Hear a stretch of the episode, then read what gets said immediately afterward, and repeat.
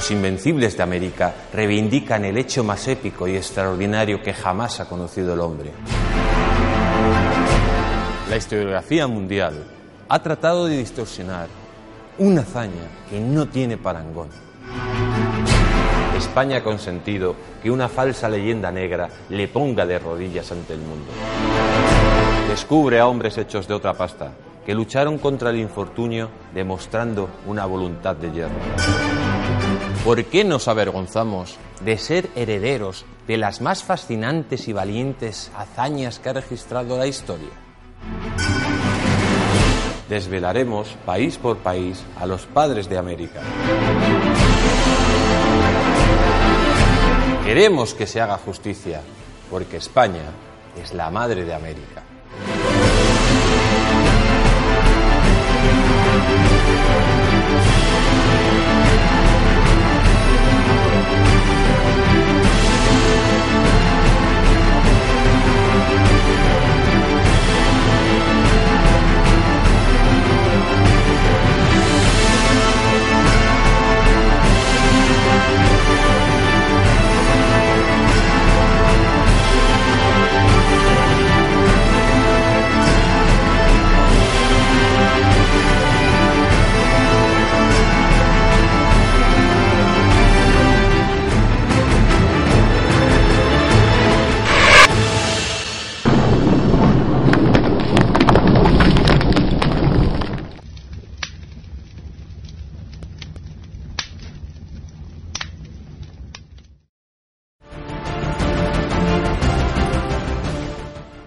De los Invencibles de América.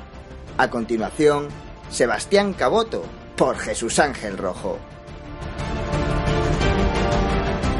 Hola amigos, hoy quiero hablaros de un personaje único que hizo historia en la conquista de América.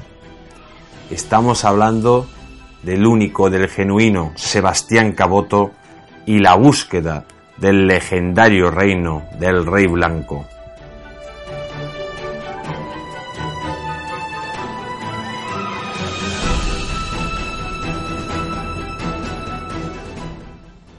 El marino veneciano nació en 1474. Considerado un buen cartógrafo, pero mal administrador, en un primer momento estuvo a las órdenes de la pérfida Albión, participando en 1496, junto a su padre Juan Caboto, en la expedición que Inglaterra, envidiosa por los éxitos de España, preparó a Terranova, la actual Canadá, para descubrir un paso para llegar a las Indias Orientales.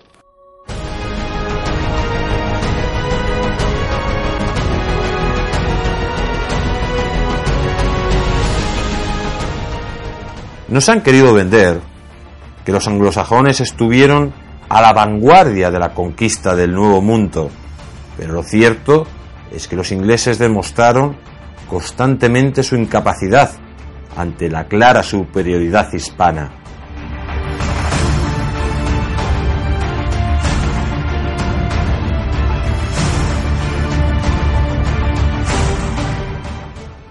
Además, durante el siglo XVI no pasó de ser una potencia secundaria, ocupando en América territorios que no tenían ningún interés para España.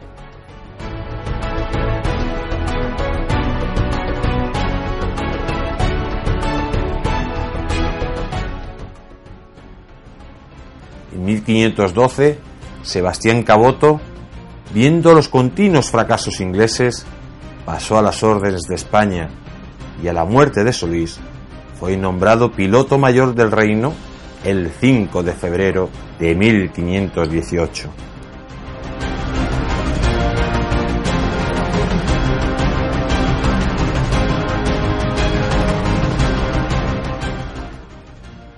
¿Sabían ustedes que en las escuelas inglesas enseñan a los niños la falacia de que el primero en dar la vuelta al mundo fue el sanguinario pirata Drake?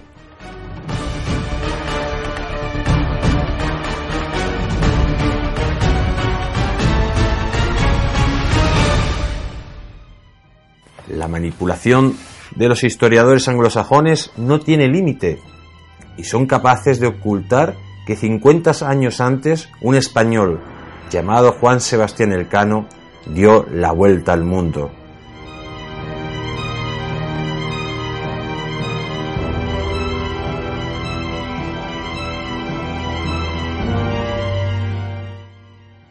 Pero la miseria moral de las autoridades inglesas no tiene límite y tendrán que explicar a la opinión pública cómo un canalla llamado Drake tiene la facultad de exhibir en su escudo de armas un lema que solo puede ostentar Juan Sebastián Elcano, primus circundedistime,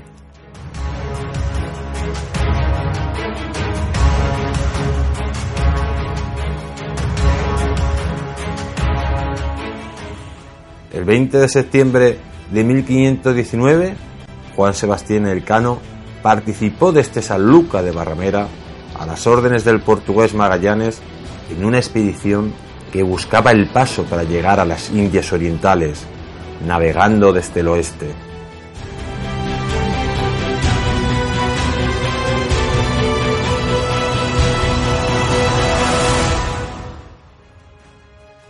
Después de explorar el río de la Plata y la Patagonia, encontraron el estrecho que denominaron de Magallanes y que tantos exploradores habían buscado sin éxito.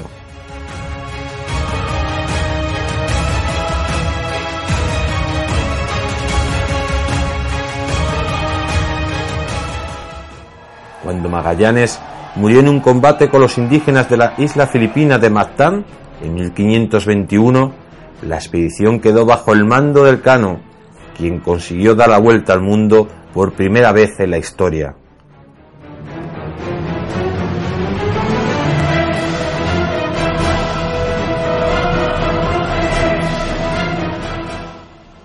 Cuando el Cano llegó ese mismo año en la nave Victoria con las bodegas llenas de especies, el emperador Carlos V no tardó mucho tiempo en preparar nuevas expediciones a las codiciadas Molucas.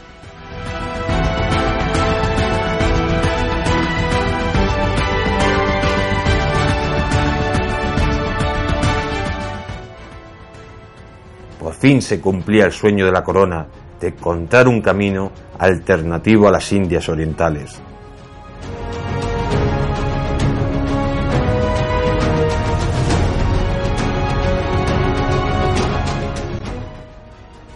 La corona encargó a Caboto una expedición para seguir la ruta que recorrió el Cano rumbo a las Islas Molucas.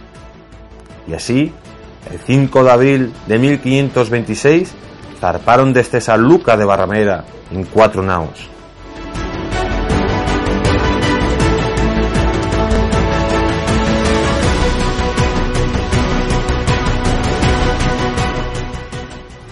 Pasaron por las Islas Canarias Después tomaron rumbo a las costas de Brasil, donde le llegaron noticias de las inmensas riquezas que existían en el río de la Plata.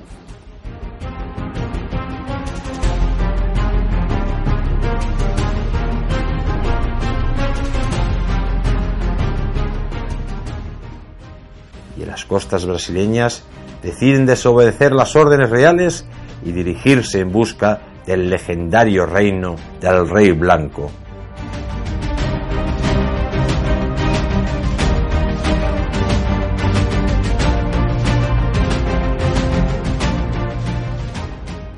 Llegaron a la altura del Cabo de Santa María, punto de entrada del estuario del río de Solís. Subieron cerca de la costa y encontraron al grumete Francisco del Puerto, el único superviviente de la matanza que sufrieron Díaz de Solís y sus hombres, quien les informó de cómo llegar a la Sierra de la Plata.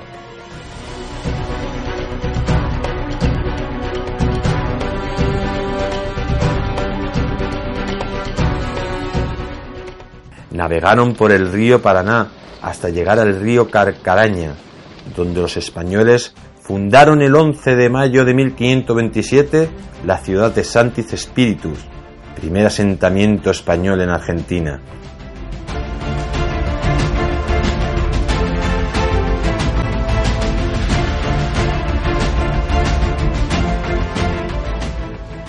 En diciembre de 1527 partieron hacia el río Paraguay, donde según las informaciones alcanzarían su objetivo.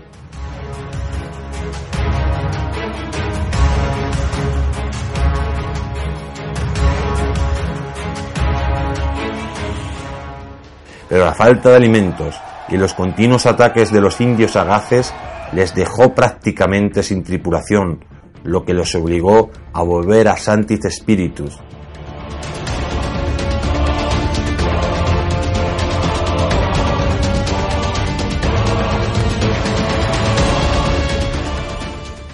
La llegada de la expedición de Diego García de Moguez les proporcionó refuerzos para intentar avanzar de nuevo a la conquista del imperio del rey blanco.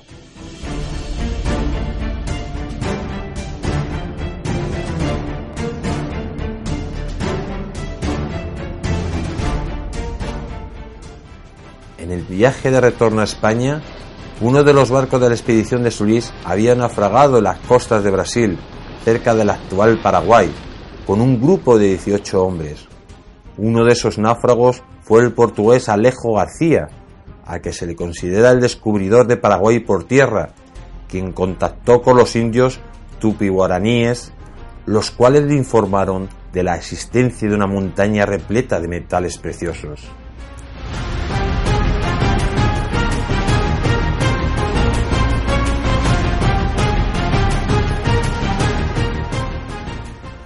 Alejo, junto al resto de los náufragos y 2.000 indios, preparó una expedición en 1524 en busca de la Sierra de la Plata.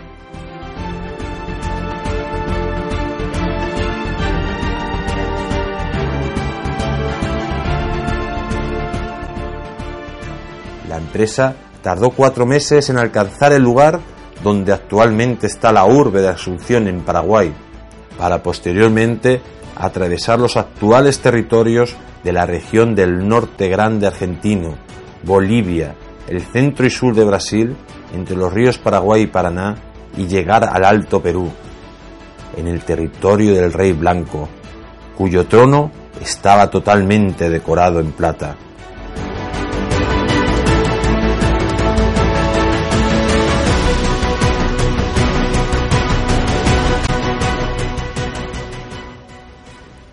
Habían alcanzado las fronteras del imperio inca, cerca de la actual ciudad de Sucre, y a muy pocos kilómetros del mítico Cerro Rico de Potosí, en Bolivia, que en aquel entonces era un cerro entero de plata pura y había dado lugar a los relatos que García había escuchado en Santa Catalina.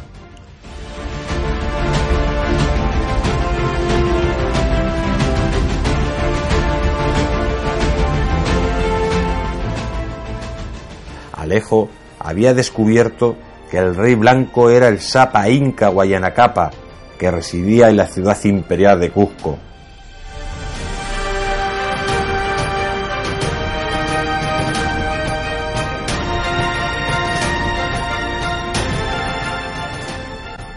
Tras acumular alguna riqueza, la expedición de Alejo García retornó a Brasil, pero fue emboscada por los indios Payaguas, que mataron a gran parte de los hombres, incluido el mismo.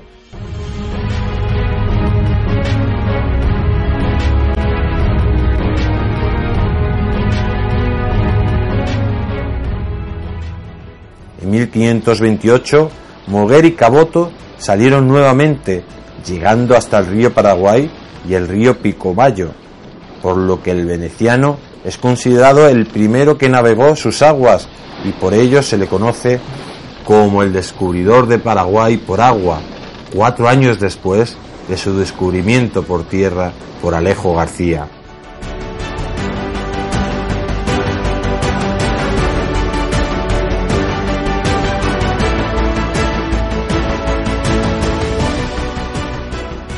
En 1529 llegó Francisco César, quien originó la leyenda de la mítica ciudad de los Césares, al relatar que había visto una ciudad en la que abundaba el oro y la plata.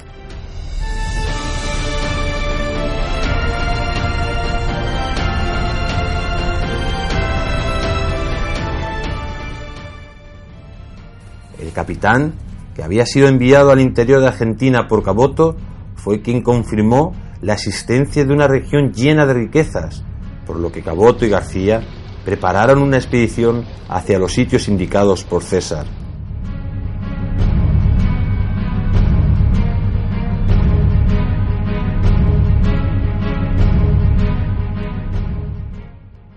Se encontraban en San Salvador cuando llegaron noticias de que los indios habían destruido el fuerte Santi de y habían matado a 30 de sus defensores, dejando a los españoles sin una base segura.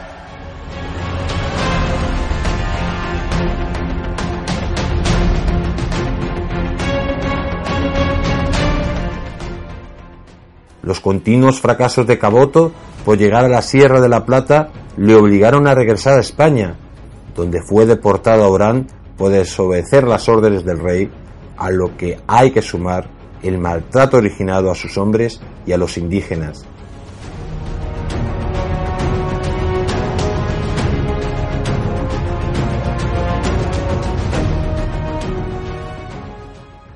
Al poco tiempo recupera la libertad y su cargo de piloto mayor a las órdenes de Carlos I, donde permaneció hasta 1547, año en el que rey de Inglaterra, Eduardo VI, le concedió una pensión vitalicia y lo nombró gran piloto del reino.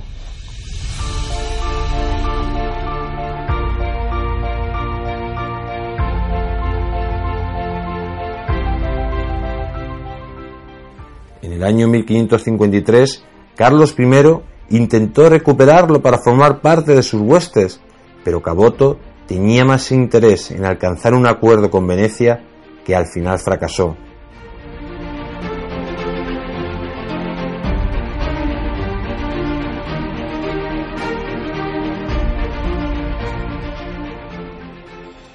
Después fue consejero de la expedición de Wallowsby y Chancellor, quienes buscaban la ruta marítima del norte en busca de un paso para las Indias Orientales y posteriormente fue hecho director de la Compañía de Mercaderes Aventureros y equipó la expedición de Buruk para poco después morir en 1557.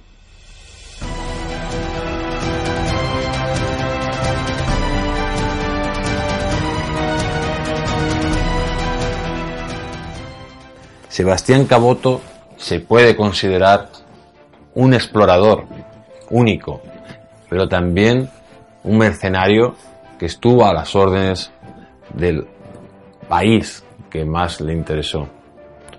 También se puede ver cómo fue capaz, junto con Alejo, de llegar a las tierras del Paraguay, tierras inhóspitas en esos momentos. Y sobre todo, ver cómo la corona no solo le castigó por desobedecer las órdenes y no buscar las famosas Islas Molucas, sino también por tener un trato vejatorio contra sus hombres y contra los propios indígenas, haciendo ver al mundo que la corona no aguantaría que no se cumplieran sus órdenes y las leyes que había dictado sobre el conjunto de los habitantes de América. En definitiva, su aventura quedó en nada, pero sí pasó a la historia por ser el primer navegante de las aguas del Paraguay, demostrando sus grandes conocimientos del mar y los ríos. Vemos también cómo la gran aventura de Juan Sebastián Elcano abrió un nuevo mundo a España en busca de estas famosas rutas hacia las Indias Orientales. Sebastián Caboto tenía que haber seguido la misma ruta de Elcano, pero desgraciadamente sus ansias de ambición y su codicia le llevaron a internarse a Paraguay. Eso sí, dando los primeros pasos para una posterior colonización y posterior civilización de aquellos territorios. Definitiva, amigos, no solo participó a las órdenes de la pérfida Albión, sino también del emperador Carlos V, y a la larga intentó, junto a las grandes empresas que ya se empezaban a formar en aquellos momentos en Inglaterra, buscar un paso, un paso a las Indias Orientales por el norte, por el norte de, Rusia, cosa que nunca consiguió.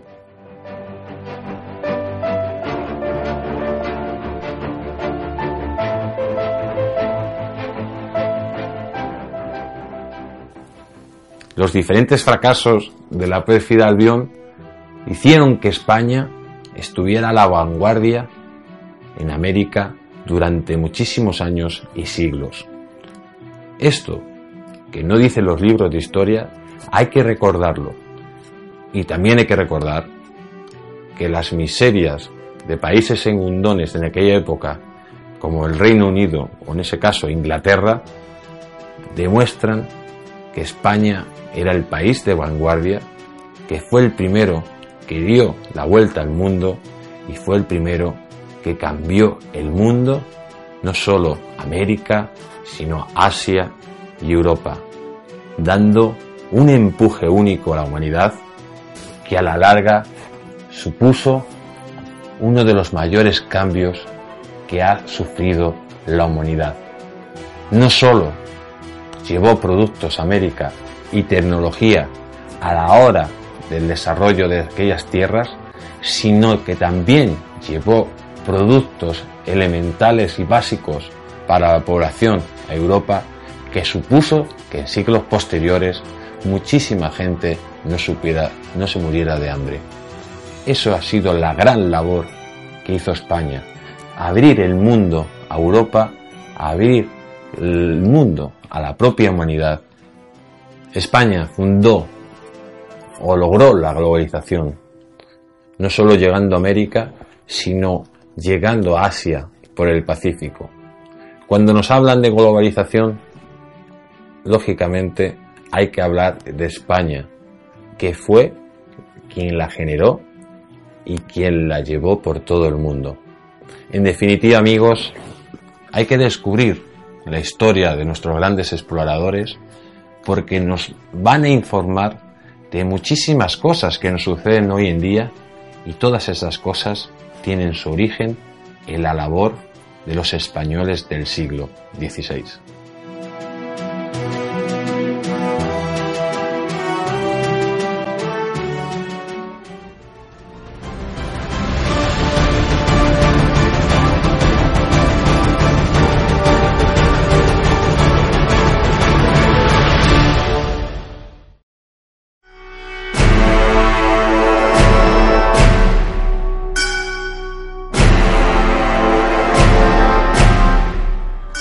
Invencibles de América reivindican el hecho más épico y extraordinario que jamás ha conocido el hombre.